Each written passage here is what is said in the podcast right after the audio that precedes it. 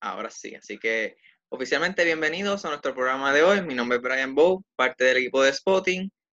Bienvenidos al programa Turismo Hoy. Básicamente, este, en el tema que estamos tocando durante hoy, vamos a estar hablando sobre cómo las nuevas medidas aprobadas afectan al ambiente. Muchos de nosotros estamos locos por ir a la playa, ir al río, darnos esa aventura, esa escapada, pero hemos sacado un poco de tiempo para pensar cómo eh, este pequeño oficio de naturaleza que tenemos puede actually afectarla. Para hablar de eso, hoy tenemos a Brenda Reyes. Ella es una comunicadora en el área eh, del ambiente. Así que, este, qué mejor que ella para dialogar un poquito con nosotros sobre este tema que sin lugar a duda en los próximos días vamos a ver cómo crece y este, puede tener un impacto negativo si no eh, tomamos cartas sobre el asunto. Brenda, bienvenida oficialmente al programa. Este, con nosotros también nos acompaña mi socio, parte eh, del programa, Alex Albelo. Alex, pequeño saludito al corillo. Así que, mi gente, nada, pasamos entonces con la primera pregunta, que es para ti, Brenda. Y la pregunta es, ¿cómo las nuevas medidas de seguridad afectan el ambiente? Pues mira, es bien importante destacar que ahora vamos a tener mayor número de gente visitando nuestras bellezas naturales, nuestras playas. La gente está buscando recrearse. Hemos estado encerrados más de 60 días. Eso pues tiene un saldo ambiental porque ahora tenemos unas nuevas medidas de protección que incluye el uso de los guantes todo el tiempo, según especificado y detallado la gobernadora en la orden ejecutiva. Las playas, en la laguna del condado, y estamos viendo estacionamientos llenos de guantes plásticos de nitrilo, de látex o de vinil. Y también estamos viendo eh, las mascarillas desechadas cerca de cuerpos de agua. O sea, que tenemos una de cal y otra de arena porque la gente indica, Ah, bueno, pues no hemos tenido eh, esas emisiones al medio ambiente que se dan de tener mucho tráfico, ¿verdad? Pues porque no hemos tenido la gran cantidad de tráfico, taponamientos que siempre tenemos. Ha cesado el patrón pues de las industrias de generación de basura, pero entonces por otra parte en el área residencial hemos aumentado un 15%. Y estos son datos que me dio la industria el sábado pasado. Eh, Alex, recuerda quitar el mute. El micrófono. Eh, ahora que representamos un problema ambiental, residencial, y no tenemos suficientes vertederos en Puerto Rico, y los planes de reciclaje en Puerto Rico no han sido muy efectivos. ¿Cuál debería ser la recomendación? Porque pronto eh, la industria en masa se va a activar completamente y va a representar un consumo desmedido de más cosas, porque hemos estado encerrados, pero ahora cuando salgamos, salimos como en masa a ser consumistas más grandes. Sí, pues mira, el, por ejemplo, el plástico representa un problema bien grande, porque el plástico, venimos hablando de que hace dos años China impuso unas restricciones y ya no está recibiendo los cartones mezclados, el papel mezclado, y no te está recibiendo el plástico. Entonces, claro, Puerto Rico tiene una, como digamos, un patrón alto de consumo de plástico. Por esa razón, pues mira, la botella es reusable. Oye, nos encanta el medio ambiente. Las opciones son infinitas y se me quedó traer mi botella para que la viera, pero las opciones que tenemos en el mercado son infinitas. Usa tu botella reusable, usa tu mess kit, llévate el mess kit. Yo tengo aquí uno para cada persona en la casa, si vas a comer, eh, trata de llevar todo en envases reusables, trata de que tu huella ecológica en tu actividad sea la mínima. Recoge la basura y te la llevas de vuelta para tu casa. Eso es lo que tenemos que hacer. Y entonces, en términos de los planes de reciclaje, bueno, mira, muchos municipios han visto los programas de reciclaje que se han afectado luego del paso del huracán, luego de los terremotos y ahora luego de la pandemia. O sea, que han, hemos tenido tres eventos que han, en verdad, hecho que los planes de reciclaje de los municipios se afecten. Así que yo creo que entonces ya queda de parte de nosotros poner, no promover el phone. Eh, y si te gusta pedir comida, trata de promover lugares que utilicen envases compostables. Yo, por ejemplo, tengo un lugar donde pedimos comida por lo menos una vez a la semana y ellos utilizan envases compostables. Igual los puedes comprar. Hablando de ese proceso, tal vez el gobierno debe incentivar en algún momento, dado, los problemas económicos a enfrentar, incentivar a la industria a moverse más a utilizar eh, cosas desechables que, para que se conviertan en compost en algún momento. Sí, mira, eh, aquí hay un reglamento para composta en Puerto Rico, ¿sabes? Eh, lo que pasa es que eh, estos envases compostables requieren unas temperaturas específicas, o sea, si los vamos a mezclar con otros compostables como serían los residuos de comida, eh, pues hay que tomar unas normas en específico. O sea, los planes de composta no es lo desecho y ya. O sea, sí se va a tardar menos tiempo en degradarse al ambiente, pero si lo vas a hacer parte de, de digamos, como un stream de composta con otros orgánicos, pues entonces tienes que tomar unas consideraciones especiales. Mi recomendación, vamos a empezar a disfrutar otra vez de los recursos naturales. Mascarilla, si se puede conseguir una mascarilla reusable. Yo todas las mías son reusables. Tienen filtros que te duran 80, 90 horas, que se los puedes poner a tu mascarilla reusable. Y lo otro que podemos hacer es llevar con nosotros nuestros, eh, nuestros envases. Eh, oye, podemos salir y disfrutar. Es no tener un impacto ecológico, eso, o sea, una huella ecológica alta nosotros. Y ese impacto cuando estamos disfrutando, tú puedes disfrutar y dejar este lugar igual, igual que cuando llegaste. Yo, eh, yo he visto mayormente este uso en el hospital, uso de realmente se ve cómo, cómo se, se tira a la basura porque son desechables para un solo uso.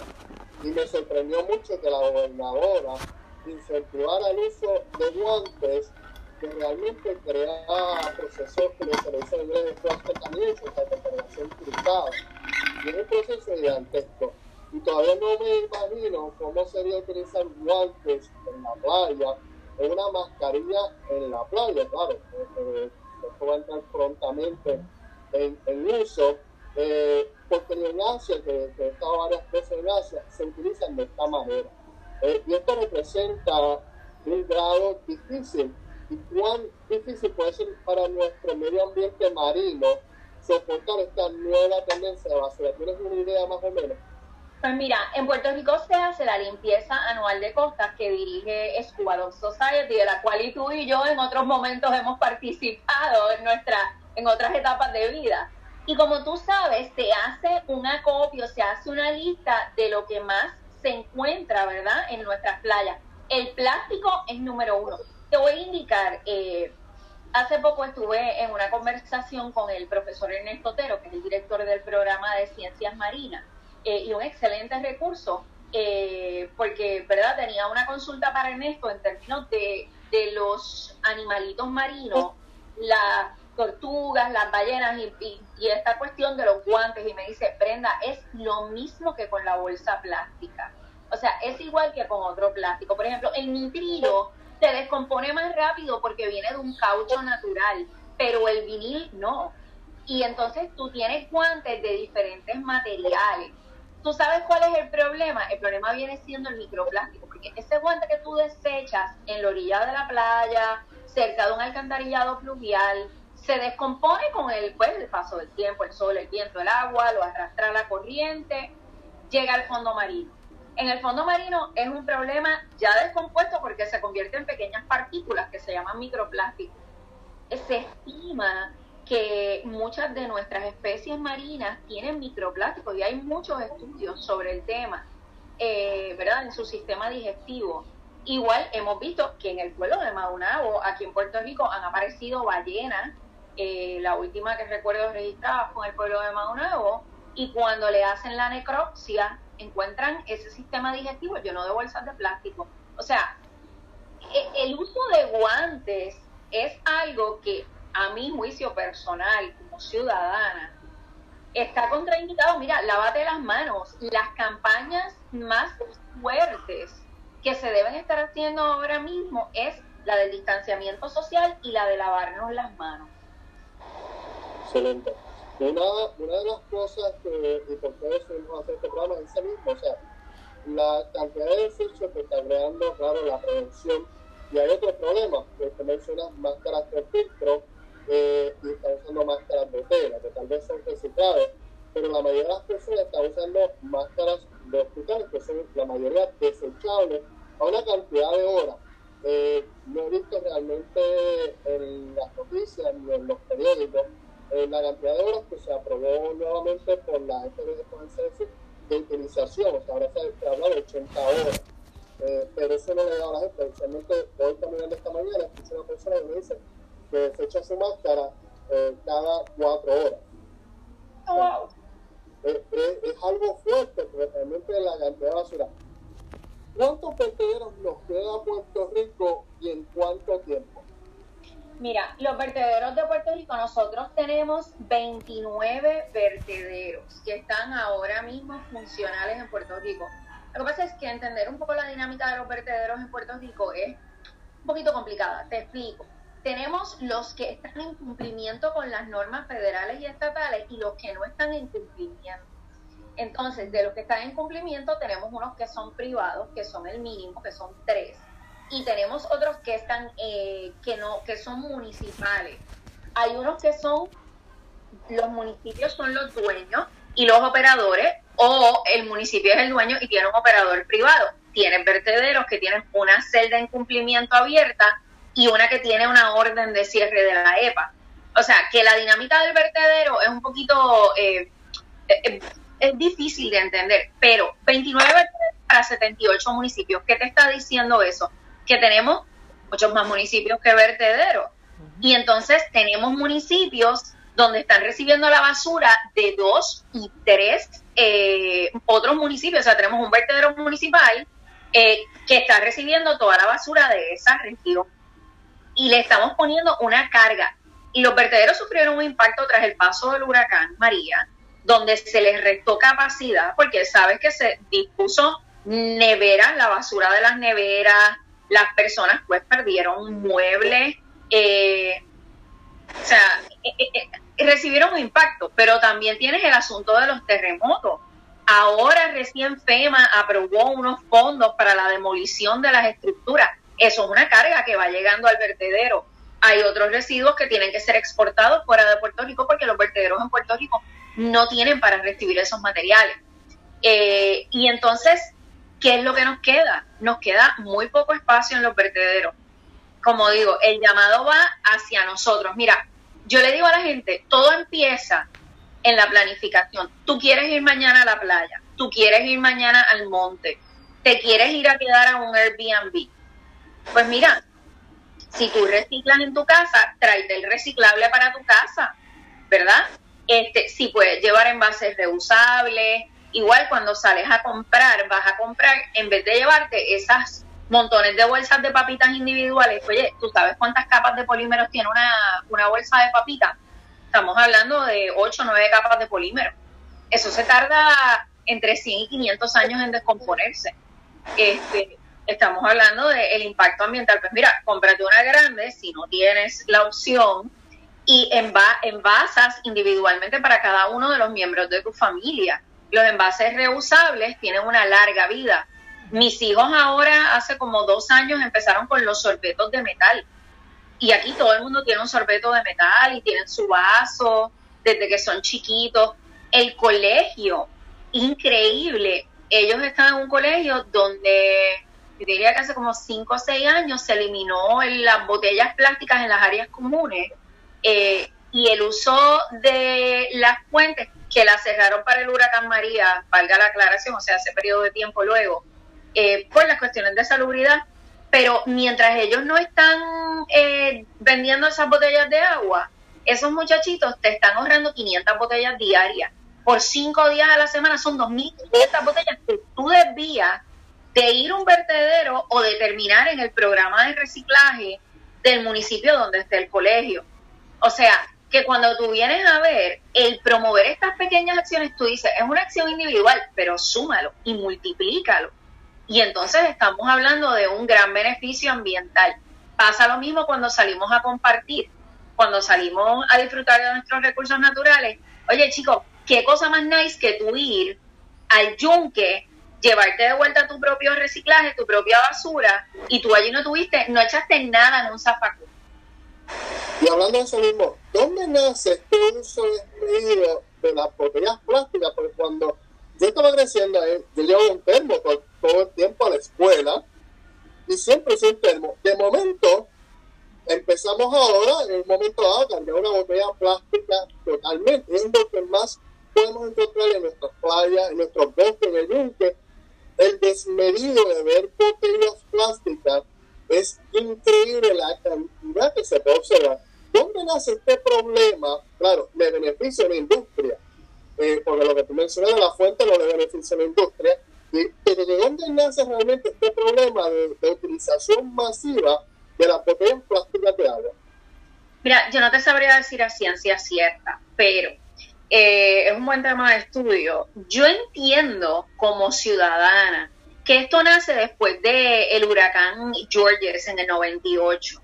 Eh, porque yo recuerdo hubo en el 89, yo estaba en cuarto año de escuela superior, y yo recuerdo que cerraron las fuentes del colegio y como tú dices, había que llevar el termo de agua, y nosotras, las nenas, pues tú sabes, eh, eh, teníamos, yo tenía, me acuerdo, tenía un termo de los que más me había guardado cuando yo era chiquita y yo llevaba el agua en el termo a la escuela, este, pero ya para Georges yo recuerdo el uso desmedido y si tú te fijas, cada vez que viene un fenómeno atmosférico, la gente desfavorida a comprar agua. Mire, el agua de acueducto sirve perfectamente bien. Si usted tiene miedo, cómprele un filtro a su nevera o se compra un filtro de esos que vienen en una jarrita.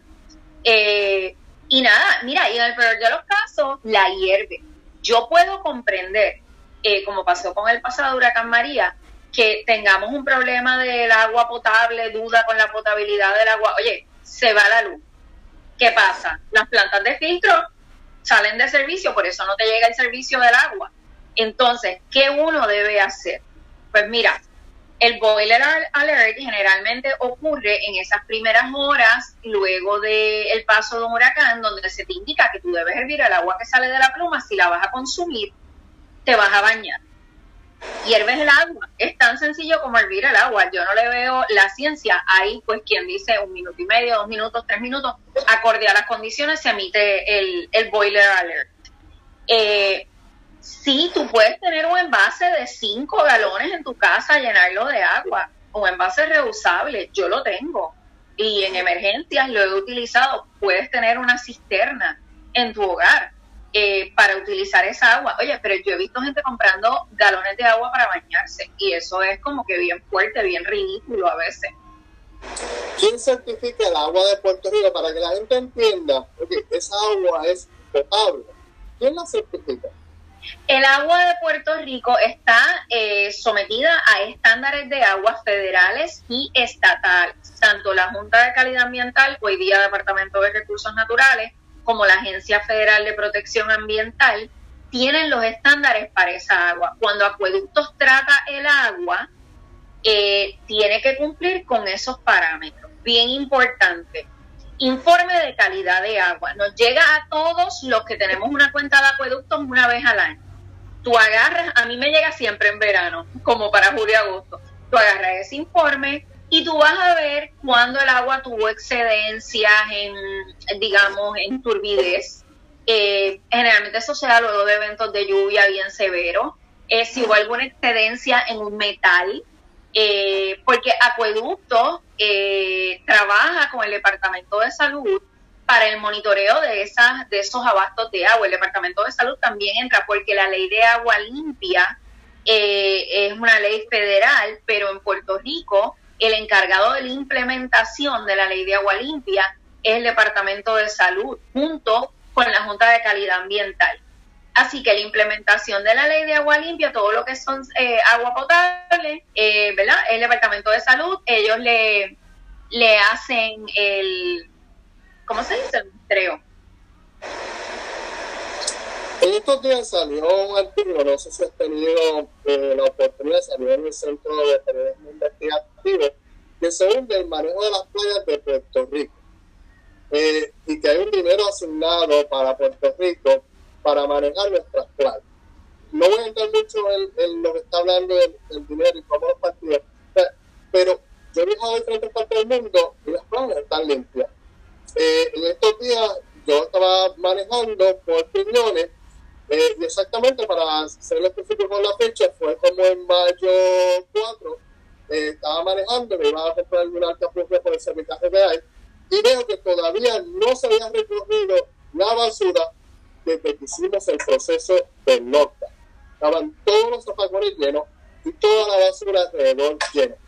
Eh, ¿Qué tú me puedes decir por qué la mentalidad nunca ha sido de preservar nuestros recursos? O sea, ¿qué nos falta como puertorriqueños para la preservación de un recurso que trae millones de visitantes y como puertorriqueños lo utilizamos todos los fines de semana que podamos?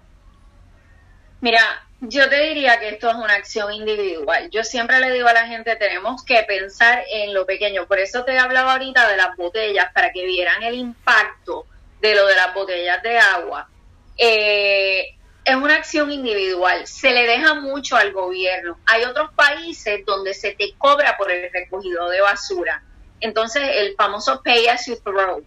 Y cuando se paga por el recogido de basura, a la gente le duele en el bolsillo mi hermano cuando residía en el estado de Washington, él pagaba por el recogido de la basura. Hay quien te da todo el reciclaje gratis, hay quien te cobra una tarifa reducida por el reciclaje, eh, ¿verdad? Hay diferentes tipos de modelos de pay as you throw. Eh, pero yo creo que en Puerto Rico vemos que esto es un servicio que nos tiene que dar el municipio. Y el municipio, el municipio, si el municipio, por ejemplo, como es el caso de la emergencia de COVID, tiene que tomar unas medidas de salubridad para poder salvaguardar a sus empleados porque los tiene que salvaguardar, salvaguardar su salud. O no tiene la mano de obra o no tiene el dinero para subcontratarlo, pues ahí es donde podría haber problemas. Yo concurro contigo, hay un grave problema de basura en nuestras playas, en nuestros recursos naturales, vertederos clandestinos, eh, ahora mismo con lo de COVID, eh, los guantes y las mascarillas al garete, eh, te lo digo porque es que hoy me estacioné en un lugar y vi guantes en el piso y te estoy hablando de un negocio en una concurrida avenida del área metropolitana.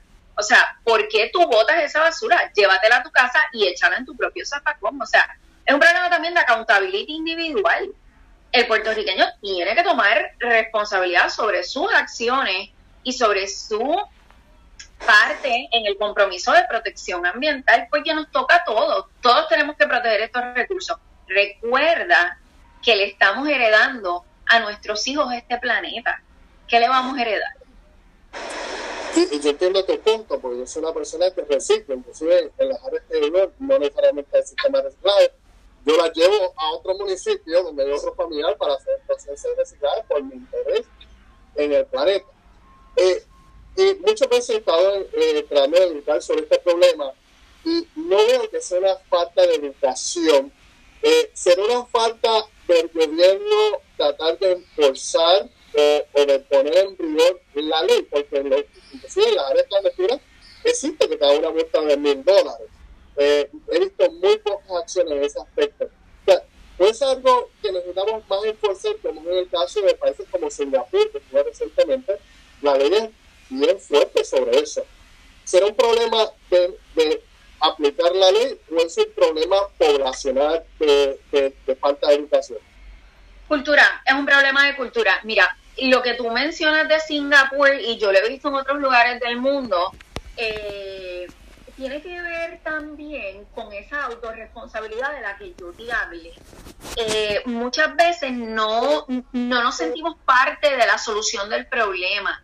Eh, el enfoque punitivo, por ponerlo así, el poner multas altas, eso funciona. Yo, en, mi carácter personal, yo creo en el, en, el enfoque punitivo muchas veces, porque es lo que desalienta la conducta. Por ejemplo, una multa de mil dólares. También tú tienes que ver que aquí el problema de la basura y del reciclaje se, trata, se trabajó muchos años desde el punto de vista de ornato.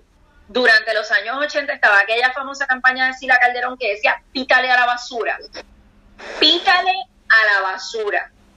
Basura. Se ve la basura como un problema de ornato. Pítale al que la tira para que lo haga sentir mal. Yo creo que estamos mal. Yo creo que es cuestión de proteger nuestros recursos, eh, ¿verdad? Ir un poco más allá a eso. Y sí creo que tienen que haber unas multas bien altas para que la gente deje tirar basura.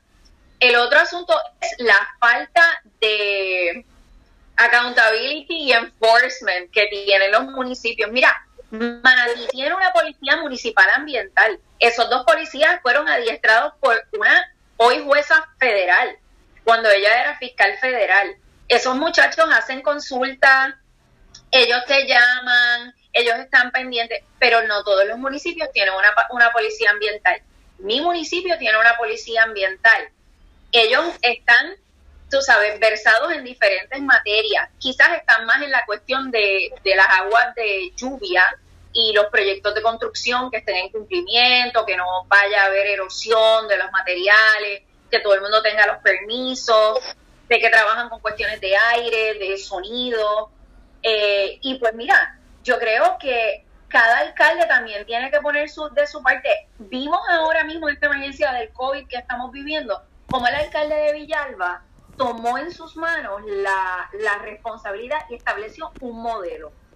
Un modelo con una epidemióloga muy joven, muy joven, muy brillante, que, que agarró los datos del ébola y ella creó su propio modelo de contact tracing y está siendo exitoso, tan exitoso que el Departamento de Salud lo ha adoptado. Pues yo creo que tenemos que mirar qué ha funcionado. Las bolsas plásticas. ¿Qué pasó con las bolsas plásticas? ¿Sabes que ese proyecto es un proyecto que yo hice para la región 2 de la EPA? Ese es mi bebé. Eh, pero esto empezó como la preocupación de una de mis compañeras de trabajo que se lo comentó a otra compañera de trabajo. Se, se trabajó en unas plataformas que le pedían a los gerentes de la agencia y entonces, eh, ¿verdad? Nosotros hicimos la implementación como grupo de trabajo cuando nos dieron a escoger unos temas. Yo estaba enamorada del tema del plástico, por lo que tú, y yo sabemos, durante años participamos en las fiestas de costa, eh, esa preocupación tan grande con el plástico. Entonces, la ingeniero que trabaja conmigo lo adoptó junto con otros compañeros de Región 2, empezamos a trabajar ordenanzas municipales. Oye, yo le presenté ese proyecto a cinco municipios en Puerto Rico. ¿Y quién me compró el proyecto? El municipio de Rincón. Sea, siempre hace falta un valiente. Si un valiente desarrolla un modelo exitoso, todo el país te beneficia. Ahora, extrapolar ese pequeño modelo ya en una fase legislativa a un proyecto de país, pues entonces son otros 20 pesos. Y yendo a lo de la bolsa, estoy viendo mucha gente utilizar bolsa plástica nuevamente. No quieren llevar sus bolsas reusables al supermercado por la emergencia del COVID. Total, tu bolsa reusable, tú la tiras a lavar. Yo tiro mis bolsas a lavar aquí en la casa. Sí, yo creo que este Hoy está claro, Brenda, tocaste tantos temas. Eh, yo estoy satisfecho con todo. Ale, yo creo que eh, todas tus preguntas fueron contestadas. Y Brenda, le diste clavo a muchos problemas que tenemos actualmente aquí en la isla. Y yo creo que como observación final, eh, podemos decir que está en manos de uno. Está en manos tuyas, está en manos mías. No esperar que, ¿verdad? Como siempre hacemos, que el gobierno haga o alguien más haga nos toca a nosotros como individuos eh, en el día a día, en las cosas pequeñas, en los detalles. Así es, así es. Y mira, yo, yo tengo tres hijos. Mi hijo más pequeño hoy día tiene 14 años. Yo recuerdo cuando mi niño nació, eh, tendría, qué sé yo, diría como entre 15 y 18 meses. Nunca olvidaré que él agarró una botella plástica y él iba por todo el centro comercial porque el papá le había dado una botellita plástica, el papá estaba tomando agua y él estaba buscando un zafacón de reciclaje. Y ese centro comercial en otro municipio no lo tenía. Así que yo me llevé la botella para la casa porque el nene sabía que en nuestra casa siempre había un zafacón de reciclaje. O sea, él decía reciclaje y él asociaba esa botellita que papá llevaba con el reciclaje. Y yo digo, los puedes enseñar desde la cuna a reciclar y trayendo un poco el tema de COVID, resumidamente, estamos generando más basura ante la emergencia de COVID. Eh, como comenté al principio del programa, 15% de más basura, según los datos que tengo. El sábado pasado estuve llamando a gente de la industria eh, para sacar unos números, un 15% de más basura. Entonces, a mí me pasó que yo empecé a ver una cantidad de basura en la casa que me estaba volviendo loca. El reciclaje está volado. Tengo dos zapacones de reciclaje. O sea, full, full, full. Y entonces tengo un zapacón de basura que se me estaba quedando corto. Y yo decía, pero ¿por qué? Claro, volvemos, estamos pidiendo comida una vez a la semana, estoy cocinando más, estoy generando la basura, que tal vez yo no la veo porque se está generando en otro negocio, o los niños están comiendo en el colegio, eh, ¿verdad? Y pues quizás ellos comen unas bandejas reusables y pues ahora, pues, pues tú sabes, es otra, es otra, la normativa, o sea, quizás se logra un balance, pero en las casas estamos teniendo mayor consumo de basura. Así que tenemos que ser un poquito más responsables en esa parte yo por mi parte empecé a, a ser un poquito más, más responsable todavía de lo responsable que soy porque he tenido épocas que he llegado a ser casi casi basura cero. Eh, yo tengo un servicio de composta que no me están recogiendo, pero empecé la composta en el patio de la casa, nuevamente en una esquinita. Le dije al jardinero, mira, déjame todo lo verde, todos los, los clippings, me los dejo en la esquina yo estoy llevando todas las borras de café, todo lo que se produce de la comida de la casa.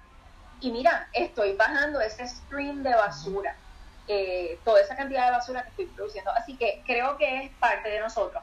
Mascarillas reusables, las bolsas reusables en el supermercado, envases reusables cuando salgamos a compartir, eh, no dejar nada tirado, todo llega a nuestro ecosistema. Esa es la parte realmente importante. Si queremos seguir disfrutando de la belleza de nuestro país y queremos que vengan otras personas a disfrutar de las bellezas de nuestro país, tenemos que poner de nuestra parte. Así mito es, y te damos las gracias Brenda por estar con nosotros hoy. Definitivamente, este, el vuelvo y lo recalco, fuiste el clavo de los problemas este, y está en nosotros. Así que definitivamente eh, con los actos pequeños que hagamos día a día, hacemos cambios grandes. Y al final de cuentas, como pueblo, como siempre digo, como si nos unimos como pueblo, hacemos cambios grandes. Así que gracias por estar con nosotros hoy. Aprovecho este espacio. por la invitación.